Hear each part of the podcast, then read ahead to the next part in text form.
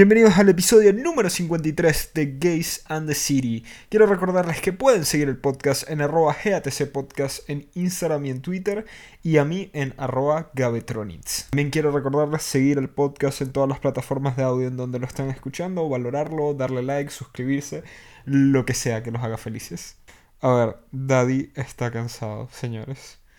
Yo estoy cansado. Eh, Llevo una vida muy difícil últimamente, voy a tratar de que esto sea un episodio corto, significativo, disfrutable, pero sí, estoy lleno de responsabilidades, los amo, quiero seguir haciendo esto por mucho tiempo, pero los momentos son difíciles. De hecho, no quiero hablar mucho al respecto, quizás venga algún proyecto en puerta para Gays and the City, pero sí estoy emocionado, vamos a ver cómo se desarrolla.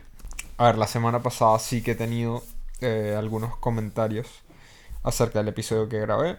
Em, personas se han acercado, el tema ha surgido, yo sé que estamos viviendo un poco el momento Me Too Venezuela, por alguna razón, aparte de la situación que ya describí en el episodio pasado sobre mi, mi propia experiencia de abuso. Y quiero esta semana como que hacer un poco más liviano el, el ambiente y hablar un poco sobre las experiencias positivas más allá de la fama que tenemos creada actualmente en la comunidad gay acerca de cómo nos aproximamos en el sexo. Estaba viendo una película esta semana que se llama Fin de siglo. Fue grabada en Barcelona y es sobre una pareja gay. Bueno, no es una pareja gay son dos personas que se encuentran en Barcelona, pero realmente no sabes si están en Barcelona.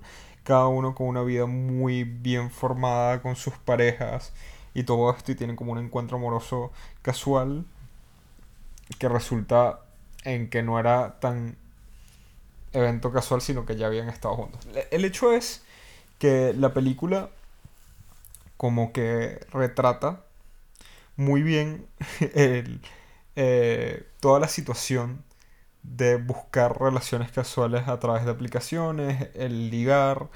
Eh, yo creo que las imágenes eran muy significativas y relatable, quizás, con, con cosas que yo he experimentado. Y yo sé que el mensaje, o bueno, no el mensaje, sino que la percepción de la mayoría sería qué horrible que, que, la comunidad sea, que, que, los gays sean así y que se relacionen de esa manera y que el, sexo sea como tan superfluo y con muchas personas dirían con poco significado. Pero yo creo que no es así. Hay algo en mí que me dice que nosotros, si es verdad, en un intento de aproximarnos de manera más casual, menos emocional y menos cercana, en realidad estamos logrando muchas veces lo contrario. He dicho muchas veces en el programa de que, nosotros quizás hacemos los pasos al revés. Como que primero follamos, después nos conocemos y después salimos. y al final de eso pues consideramos tener una relación o no, o terminamos actuando como estando en una relación sin haber pasado por todas las cosas que normalmente heteronormativamente se esperan pero yo creo, y viendo eso, que hay un valor. Porque usualmente nos ponemos en esas posiciones negando emociones, negando la verdadera cercanía, pero encontramos todo lo contrario, porque terminamos acercándonos a esas personas. Y es algo que yo digo, eh, sin importar qué tan casual quieres que sea el sexo, el sexo es un momento de intimidad. Y usualmente el mal sexo viene cuando la otra persona es un objeto totalmente para satisfacerte y no te interesa en lo absoluto y no puedes conectar con esa persona. Entonces, yo mm, he tenido a lo largo de mi vida, quizás puedo contar las historias de, de, de como los tres follamigos que más he disfrutado y que mejor sexo me han dado aquí. Y es curioso porque todo inicia como con esta, este matiz sexual sin querer conocer nada de la otra persona. Y poco a poco vas conociendo más de lo, de lo que crees de esas personas. Y yo creo que después de tener sexo es aún más fácil el hecho de ser un poquito más vulnerable y abrirse porque es como, ¿sabes? Es algo íntimo. Es como, bueno, esta persona ya me vio desnudo, follamos, disfrutamos juntos. Es, es casi que un paso natural si te das la oportunidad de hacerlo. El hecho de abrirte en otros sentidos con esa persona. Vamos a hablar con seudónimos. Vale, Federico. Federico fue mi primer follamigo en Madrid. Estuvimos follando intermitentemente como por año y medio. Y a mí Federico me parecía extremadamente atractivo. Eh, era muy sexy, era muy pasivo, lo, lo, cual a mí me interesaba mucho y me hacía sentir muy, no sé, atraído por él, por las cosas que le gustaban y por las cosas que me gustaban a mí. Y era curioso porque Federico tenía como una manera de, de, de enfrentarse a las situaciones de que soy como pudoroso, pero soy muy sucio al mismo tiempo. Entonces era como que él quería que, que, que, que tú le jugaras a, a eso. Es como que tú estás corrompiéndolo. Y era muy interesante. Yo disfrutaba tener sexo con él, era muy bueno. Y poco a poco Federico. Yo sabía que él, él tenía algún tipo de... Quizás reservas conmigo porque no era la típica persona con la que él se sentía atraído. Quizás había personas más acordes a su físico, que, que era más normativo. Pero yo sentía que por alguna razón él se sentía atraído a mí y evidentemente porque es que lo he demostrado mucho en la cama. Y, pero sí sentía como esa, esa disonancia dentro de él de ¿por qué me gusta esto? O sea, se sentía atraído por mí y quería y me invitaba a follar y todo esto. Pero yo sabía que no era su, su, su elección típica. Federico tenía una perrita hermosa, yo cada vez que yo jugaba, jugaba con él y, y, y, y con ella y me la pasaba de puta madre eventualmente como que nos fuimos conociendo un poco, muy superficialmente. Eh, teníamos esas conversaciones pequeñas de, que tiene la gente quizás que no se conoce tanto. Y eventualmente comencé a quedarme a dormir con él, la pasábamos bien, en una de esas vimos series, eh, cocinó para mí, y ese tipo de cosas que a uno quizás le da como pie a, iniciar quizás eh, o intentar tener una relación. Eh, yo creo que agradezco mucho el tener esas oportunidades donde puedo acercarme y conocer a alguien que en otras circunstancias que no fueran sexo casual quizás no hubiera conocido. Porque yo no estoy en los círculos de Federico, para nada. El tipo de trabajo que hace no se parece en nada a lo que yo he hecho en mi vida el tipo de, de situaciones sociales donde está yo nunca concurriría eh, y un montón de cosas más. Y eso lo hacía interesante, porque muchas veces cuando uno se aproxima desde el sexo con otras personas, es capaz como de romper esas barreras y esas limitaciones mentales que tenemos sociales con respecto a otros. Y terminas conociendo gente que de otra manera no conocerías nunca. Total que la historia con Federico es algo triste. Porque en algún punto se puso a preguntarme si tenía novio. Eh, me contó sobre un poco sobre su situación relacional. Eh, estaba soltero igual, pero como que me decía, mis amigos están preocupados de que lleve tanto soltero. Y porque él creía que, que seguía soltero y todo esto. Y yo eventualmente como que sentía que estaba abriendo una puerta como para que yo le preguntara algo o, moverme. Em, y yo de hecho hice una pregunta. Mm, no sé, no sé si decirlo, no sé qué más revelar de esto. Pero que si yo le invitaba a salir, ¿cuál sería él no? Porque realmente él decía que era como muy tiquismiquis, muy, muy piqui al momento de elegir a las personas. Y él tenía como un tema muy grande con, con, con mi edad. Nos llevamos 10 años, lo cual a mí me parece nada, sinceramente. Pero él, él, tenía como una cosa mental como con que yo fuera menor que él. Incluso a veces yo sentía que él sería más joven que yo. Pero mm, él tenía como una limitación con eso. Pero lo cierto es que tuvo como ese acercamiento conmigo. Y lamentablemente después de eso como que fue se desapareció. Aparte de que creo que regresó a su sitio, comenzamos la, la, la cuarentena y todo esto, se habrá devuelto a su pueblo y todo lo demás. Y creo que él estaba como muy miedoso por el COVID y, y todo este tema, normal. Pero yo siento que la puerta no se cerró solo por eso, porque incluso hubo tiempo antes de entrar en, en, en cuarentena, donde no nos vimos. Eh, sino que hubo algo que, que, que le encendió las alarmas o algo relacionado a eso. Pero yo agradezco el hecho de poder haber podido tener como ese acercamiento con, con, esa persona. La segunda historia es de Martín. Martín, también un chico andaluz muy guapo, es la persona mm, probablemente con belleza más hegemónica con la que he estado. Estaba buenísimo. Es que es ridículo. Yo no entiendo cómo yo follaba con ese hombre. Eh, de nuevo era súper pasivo. Me encantaba, es la persona más pasiva con la que he estado en la vida. Y nos lo vacilábamos un montón porque es que fluíamos muy bien con lo que nos gustaba. Casi nunca hubo penetración, eso es interesante. Él probablemente ha sido el mejor sexo de mi vida y creo que nada más hubo un penetración un par de veces, de todas las que follamos.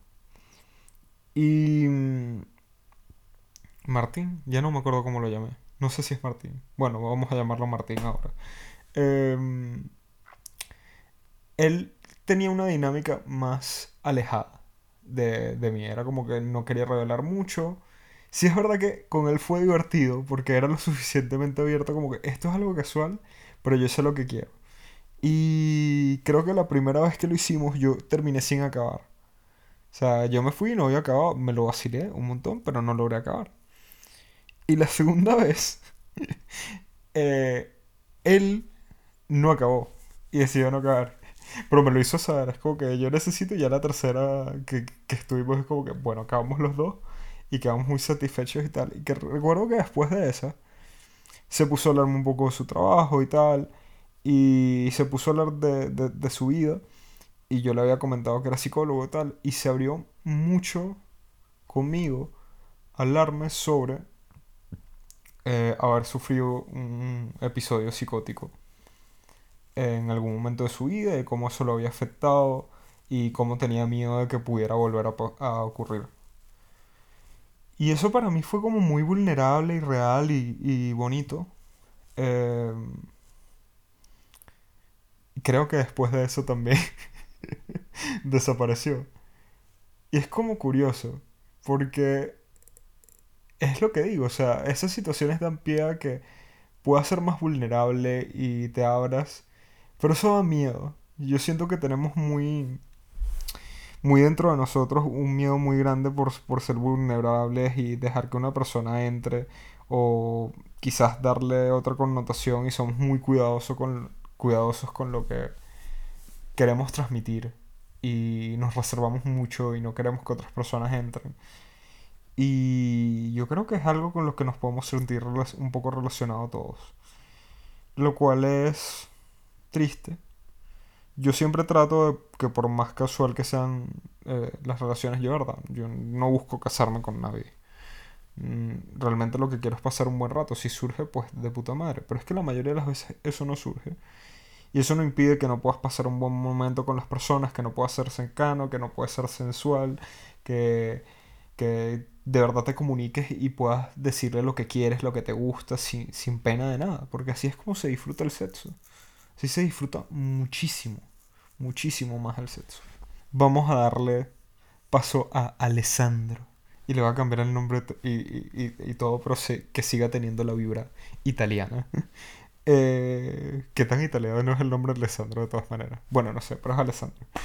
Y mm, él es curioso, porque probablemente es, él sigo follando con él. Muy esporádicamente, es difícil quedar con él.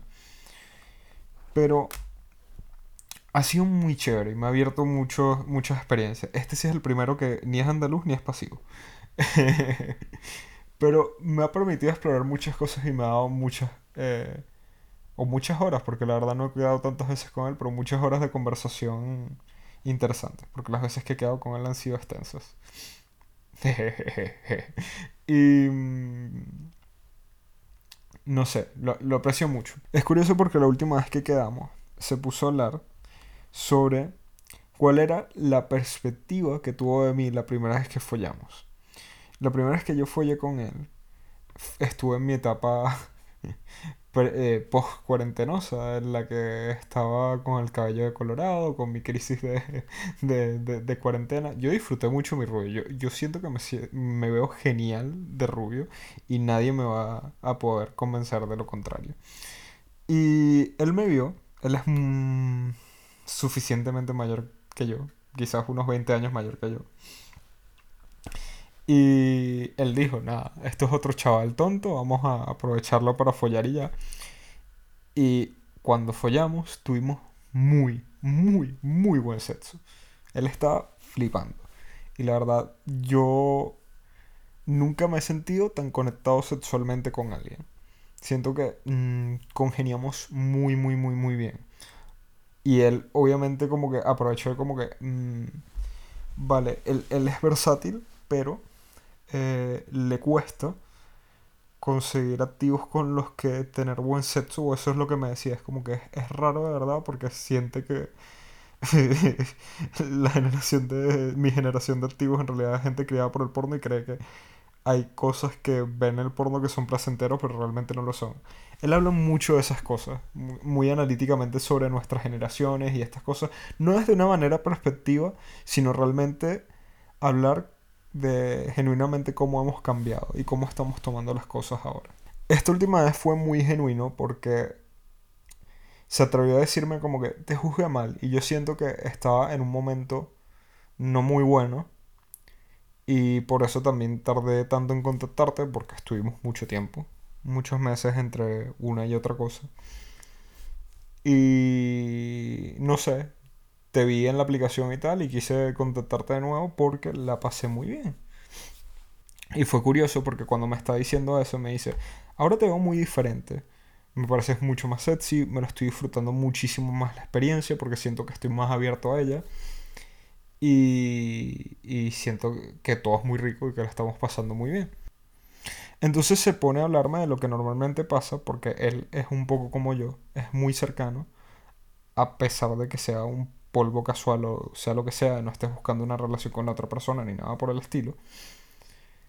Y él dice, yo mm, estoy cansado porque usualmente las personas con las que quedo, les digo esto, les digo cómo les aprecio, de que la estoy pasando muy rico, que de verdad se siente una energía genial y todo esto, porque él es así, es, un poquito salamero, pero lo disfruto, porque es que de verdad lo sientes genuino sientes que genuinamente él, cree lo que te está diciendo de que lo estoy pasando bien y quiero que sepas que la estoy pasando bien.